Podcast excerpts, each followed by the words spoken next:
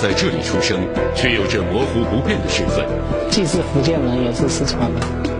一所记忆依稀的铁路桥，是起点还是终点？这个铁路桥又很像，又不像。一段感人至深的归家路，路长情更长。爸爸，我回来了！乡亲们我回。且听王刚讲故事，我是谁？最近呢，网上流传着一个段子。说是啊，保安的工作就是向人们问出最具哲学性的终极问题。哎，这是个啥问题呢？就是你是谁？你从哪儿来的？你要到哪儿去啊？哎，还别说，看似简单的询问呢，细想想，还真就问到了人类的核心问题上。当然了，这不过是网友们的一种调侃。可有个人听到这样的话，心里都会隐隐作痛，因为他真的不知道自己是谁，也不知道自己从哪儿来的。这边这些这个房子呢，就是这房间，就是到时候拿来做我们的客厅。嗯。嗯，然后那个我们的电视啊什么的，有那个挂在那边。这边就是我们的睡的，我们的卧卧室啊，卧室。他叫黄贤杰。今年二十八岁了，此时此刻呢，他正在这个近乎荒弃的祖宅里啊，规划着即将动工的原来这房子待了多长时间了？这个房子在这儿？这个房子在这里大概有三十、三十七年了。一直没有人住吗？呃，有，那个我们小的时候都在这里住。这栋老宅啊，坐落在福建省三明市尤溪县的山沟里。在黄先杰的回忆中啊，宅子里曾经生活着一个热闹的大家庭。老爸就住这边，然后妹妹呢，他们就住那边。到我们，我跟哥呢都是住这边的。我时常都会想，哇，当时一家七八口人坐在一起吃饭，那这非常热闹的一件事情，那也很开心。对黄新杰来说呀，这个大家庭充满温馨，但又非常的特别。基本上我都知道，因为我不是我爸妈生，这边的爸妈生的。当时我有想过，就是说，哎，我也不知道到底是自己是哪个地方的人，然后呢，也不懂去哪里找。小花说了，她刚来这个家时候，也就六七岁的样子。现在的她，对于儿时的往事，几乎是丧失了所有的记忆。他不清楚自己是从哪里来，也不知道自己是谁，更别说亲生父母的下落。黄先杰的名字是他的养母吴冬英起的。自从小黄来到家里，这个女人就一直将他视如己出。同样，在小黄的心里，虽然吴冬英并不是他的亲生母亲，但她却是这个世界上最爱他的人。我的妈妈呢，她跟别人不一样，他是把我跟我哥呢，甚至他还比，就是还比较跟疼我一样，就是说，嗯，没有那种偏爱的那种。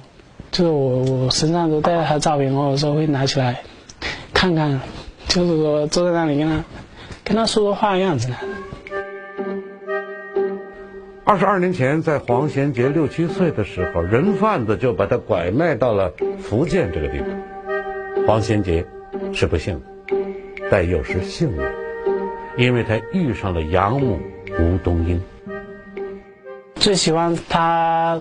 给我做的就是我们这边的草根汤，杀兔子，然后在山里面采的那种吃补的那种草根来煮汤了。现在老妈不在了，都没人煮这个汤了，可以这样想。你是妈妈的味道是吧？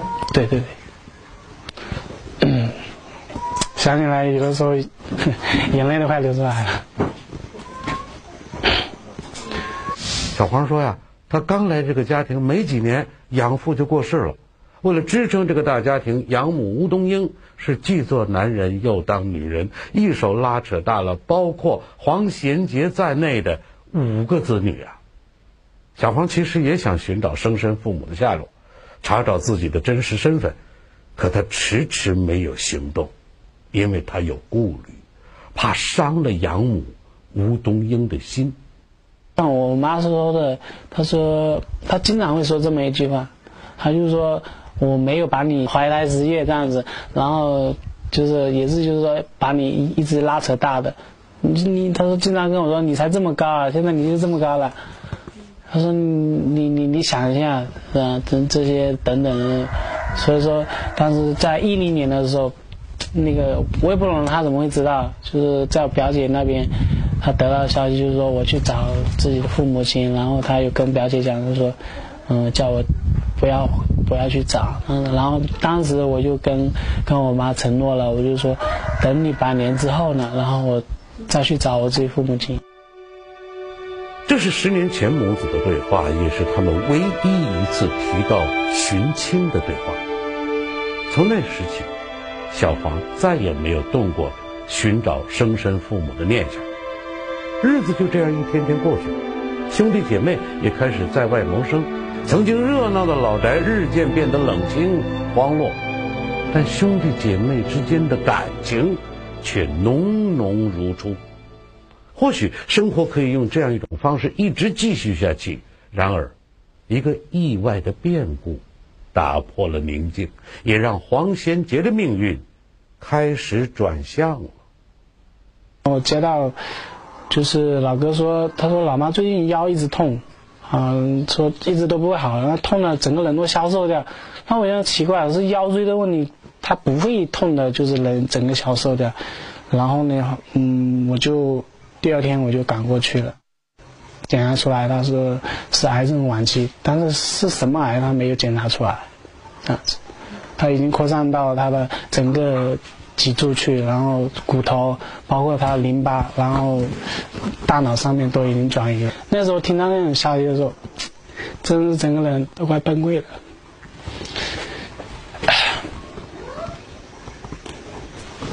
仅仅一个月后，吴东英这个在黄贤杰心里最重的人，就离开了他。哎呦，养母的突然离世让黄贤杰一下子觉得自己，觉得自己成了孤儿啊。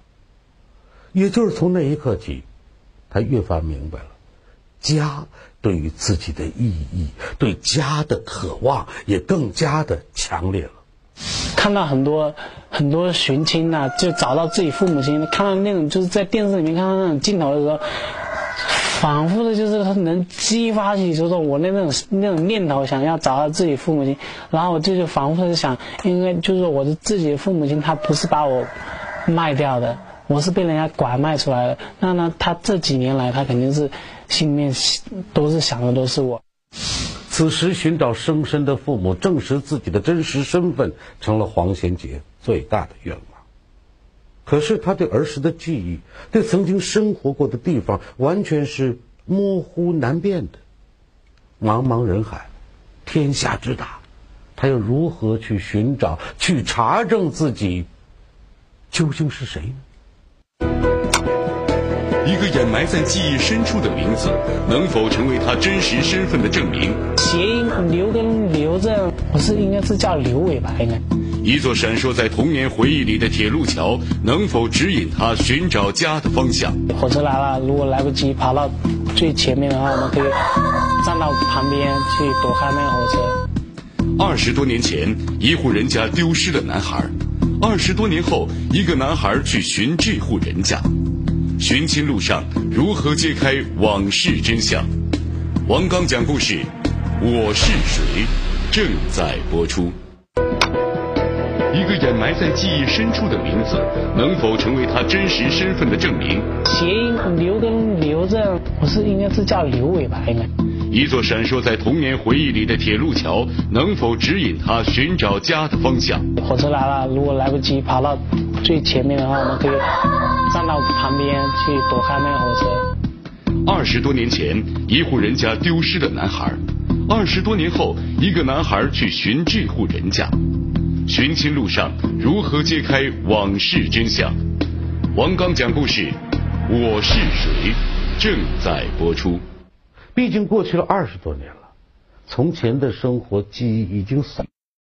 咦，黄先杰能找到回家的路吗？黄先杰想起了在他十六岁那年呢，表姐曾提起过，拐他来这个人贩子好像来自四川。那个罗胖子当时他的老乡，就现在也是在游西嘛，然后他那个老乡那个女的嫁到那边，然后他说他是安岳的，然后后面我就去就在网上查，我看看安岳是属于四川哪个哪个管辖的，然后后面我就查到是资阳资阳。四川省资阳市是一个地级市，人口也就五百来万。即便这里真的是黄先杰的家乡，要找到他曾经生活过的地方，找到他的生身父母，也无异于大海捞针呢。最起码得知道自己的真实姓名吧。可黄先杰呢，这个名字是养母起的，自己原来的名字又是啥呢？因为我当时我来到这边的时候啊，然后我讲话的。口音啊，就是也不是很标准嘛。然后像这边的一些哥哥姐姐，他们问我，他说你叫什么名字啊？然后我 我总感觉好像我讲出我的名字，然后他们又没听清楚，然后他们就把我的那种就是就取了个外号，就是叫刘伟刘伟嘛。然后我这我这这几年一直在恍惚的在想，到底我说刘，他们叫我刘伟的。原因谐音跟刘刘跟刘这样两个两个字相同，我就想应该我是应该是叫刘伟吧，应该是这样子。于是黄先杰抱着刘伟这个名字，试着与资阳警方取得了联系。资阳警方也挺负责，认真对失踪人口查找核对，结果。并没有发现二十二年前有个叫刘伟的男孩失踪。嗯，寻找这个比较困难嘛，因为我的记忆也是有限的，就是模模糊糊的。资阳、刘伟这两个仅有的线索断了。这时的黄先杰想到了另一个办法，那就是通过媒体的力量找到自己的父母叶文俊。福建广播电视台的记者得知黄贤杰的故事后，便试图帮他梳理记忆里残留下来的生活片段。还别说，一番启发梳理后啊，黄贤杰的脑海里真就拼凑出了一个标志物，什么呢？一座桥。我的记忆当中，那个桥呢，它就是说，就是火车人行道是通用的嘛，就是中间是火车道，旁边是人行道嘛。然后那个还有就是像一个小阳台一样，然后我们可以火车来了，如果来不及跑到最前面的话，我们可以站到旁边去躲开那个火车。如果这座桥真的存在，找到它就能锁定寻找范围。小叶记者呀，把黄贤杰寻亲的事发到了一个公益网站上，许多网友纷纷加入到寻找这座铁路桥的队伍里。经过一段时间的搜寻，嗯，在资阳还真就发现了和黄贤杰描述很相似的铁路桥。资阳的一个叫叶明沙的那个志愿者，他他是因为在铁路局那铁路上工作嘛，然后他对铁铁路桥好像有一定的了解，在他的记忆当中，之中的一个叫归德镇的镇里有一座那个铁路桥，和他说的那个特别像。这座铁路桥真的就是黄贤杰记忆中的那座桥吗？如果是，那是不是就意味着黄贤杰的家就在资中县呢？就在这时。资中县的志愿者又传来一个信息，说当地有户人家二十二年前曾丢失过一个男孩，丢失的时间和黄贤杰被拐的时间非常接近，只是那个男孩不叫刘伟，而是叫陈勇。通过这个情况了解，我对比一下，然后我喊我爸爸，我又马上我爸爸讲，我爸爸也来看那个情况，他带带一些老花眼镜来看，发现这个情况跟他的名娃子的真实情况比较相符。网友口中这个明娃子名叫陈良明，二十二年前他的儿子突然失踪。那天，陈良明和妻子周秀清啊在村子里干活，他们六岁大的儿子陈勇在附近玩耍。他们几个娃儿好多去耍，好多是那山上去耍。转眼间就到了中午。邻居家的孩子陆陆续续都回来了，周秀清呢，唯独没见到自己的儿子。儿子去找没到这的人，去气嘛，我们的去气，气得不得了，他就气得哭，气得哭，我只气得哭，就不晓得有那么子回事。此后的几年，陈良明夫妻俩走遍了周围大大小小很多地方，花掉了家里所有的积蓄，但儿子依然音讯皆无。彻底的从他们的生活中消失了。哎呦，这一晃，十年过去了。就在陈良明夫妇都以为儿子陈勇再也回不来的时候，资中县警方啊找到了陈勇失踪的新线索。两千年的时候，将犯罪嫌疑人王某和曹某抓获，抓获呃王某和曹某，对自己的犯罪事实进行了供认，也交代了将陈勇拐卖至福建的游戏。让人意外的是，其中一名犯罪嫌疑人竟然是陈良明夫妇相处了十多年的邻居，这是陈良明夫妇做梦也想不到的事儿啊！不管怎么样吧，犯罪嫌疑人认罪伏法了，警方呢也赶到福建搜寻孩子的下落。遗憾的是，因为种种原因，陈勇并没有找到，陈勇杳无音信了。二十二年后，黄贤杰却出现了。哎呦，他们会是同一个人吗？陈良明回忆说，陈勇小时候因为淘气，耳朵背后呢留下了一个伤疤。那黄贤杰呢？他的耳朵后面有这个标志吗？应该是在三四岁的时候。嗯。然后每次明显的，每次我常常会回想我这个疤是到底怎么留下。嗯。大概印象记得什么样？应该是在三四岁，就是说在那个亲戚家嘛，然后好像是一下子跌下去那样子。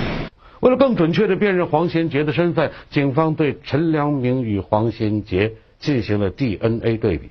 我说小黄啊，他说你的 DNA 已经对比成无救了。我说啊，我说是真的吗？他说是真的。哇，那当时我我就就是眼泪就也就下来了。我说我终于找到我自己家人了，这样子。哎呀，时隔二十二年，黄贤杰终于恢复了自己的真实身份。此时的他，恨不能插上一双翅膀，立刻飞回家乡和亲生父母相见。可转瞬间，他却犹豫了，在回与不回之间，黄贤杰反倒纠结了。一条归家路走过了二十几度春秋。离开自己的家乡嘛，那么久了，想就是以这种方式呢，就是来亲吻一下自己的家乡。骨肉相见，唤醒童年旧事。有这么多年来，辛苦了，对尘封孽缘，他选择了放下。我从来都没有想过，就是说要去报复他们什么东西。且听王刚讲故事，我是谁？张贤杰终于证实了自己的身份，他的生活本该与四川的贵德镇密不可分，可命运呢，却把他的生活带到了千里之外的福建。如今回家的路找到了，可他却犹豫了。说现现在老妈刚刚去世还没有半年啊，然后你就去找自己父母亲啊，说你是不是一种忘恩负义的人啊？这些等等。所以说当时我。我第一个电话打给我哥的时候，我就他说了一句话，让我很感动。他说：“恭喜你。”打他来我们家的时候，我们也没当他是买来的，都跟亲兄弟一样，比亲兄弟还要好。我的希望哈，他在哪，只要他生活的好就可以，对吧？因为我们毕竟是兄妹一场，是不是？有了家人的支持，黄贤杰终于安心踏上了回家的路。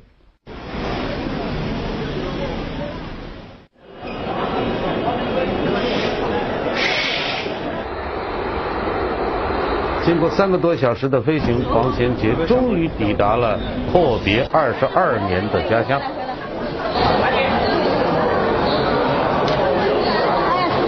欢迎你回来，欢迎回来，欢迎你回来，回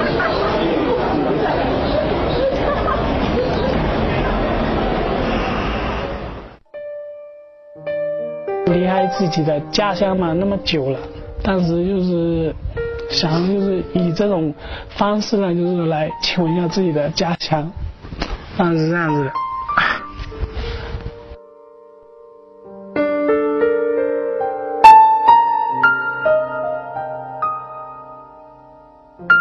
路的这头，兄妹俩正不停的往家赶；路的那头，陈良民夫妇正准备着迎接爱子的归来。从机场到家的距离只有两个小时，而黄先杰却整整走了二十二年。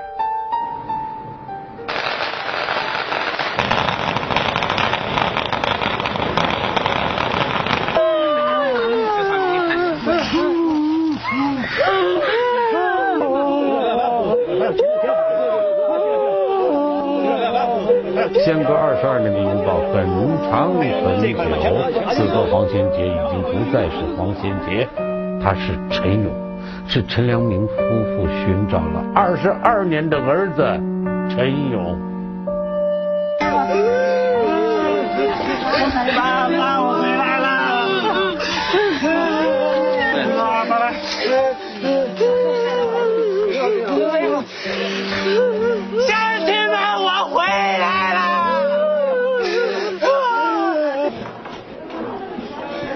家里面没电。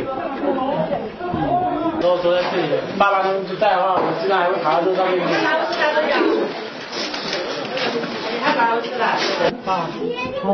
得知父母二十二年来为找自己受了不少苦，黄先杰很难过。他特意为父母献上一杯茶，来弥补迟到的孝心。都在家里呢，能这么多年来辛苦了，这个茶。那你平常的好了。好了好了，别吃了，别吃一家人重逢的场面让人动容，而就在这时，小黄注意到有个老人正躲在角落。这个老人就是当年把他拐卖到福建的犯罪嫌疑人的父亲。犯了案的儿子已经服刑三年，出狱后便与家人断了联系。如今家里只剩下这个老人。虽然事隔多年，但老人一直为当年儿子犯下的错感到愧疚。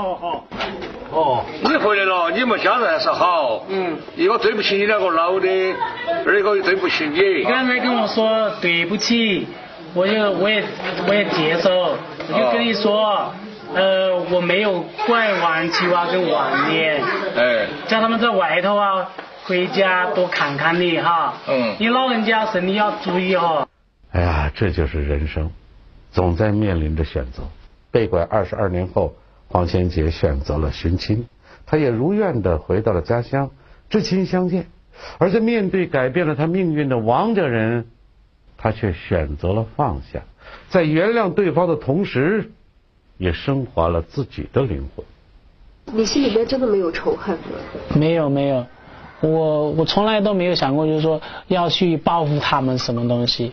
我的我觉得就是说，我的人生我的命运就是上天所安排的。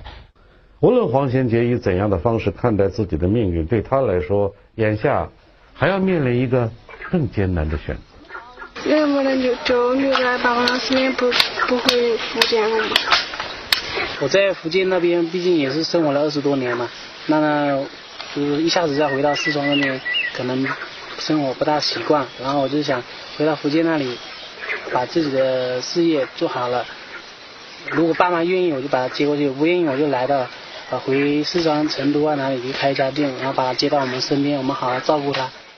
得知了儿子的真实想，也表示理解。因为他的随着他，他人在哪里在哪里，在也得我自己的。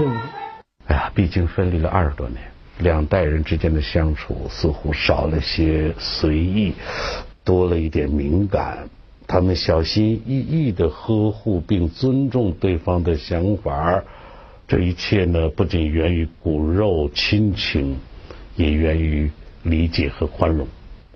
短暂的停留后，黄先杰最终还是选择回到了福建。我妈她有送我到机场，然后呢，就是我爸呢，我知道他心里面也是不舍得。看到他那种转身的那种样子，就是依依不舍的那种感觉，当时感觉心心里面很心酸那样子。如今的黄贤杰已经拥有了两个爱他的家庭，而且马上也要建立自己的小家庭了。在他看来，自己能够幸福的生活下去，才是回报给父母最好的礼物。我老爸他都很很瘦了，很老了，头发都苍白了，所以我就想着不要让他太操累了。说他今年六十岁，所以我我想给他最好的礼物就是说我能结婚。哎呀，行了，这故事中涉及到的那些造孽的人，咱就不提他了啊。法律呢已经对他做了应有的惩罚，咱还是说说黄先杰，弄明白自己到底是谁，究竟来自何方。哎，现在看来好像不那么重要了，是不是？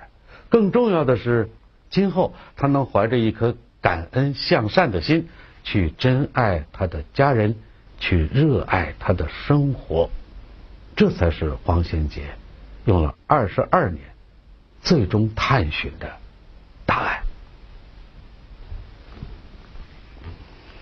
有时候啊，我们经常感叹自己或者是别人啊，哎呀，这命怎么这么不济呀？命运多舛呐！哎，现在想起来，有时候也不全是坏事啊，是不是？或许它反而能够让我们更深切的领会人生的真谛，比如爱啊、亲情啊、宽恕啊、包容啊，等等等等，美好的。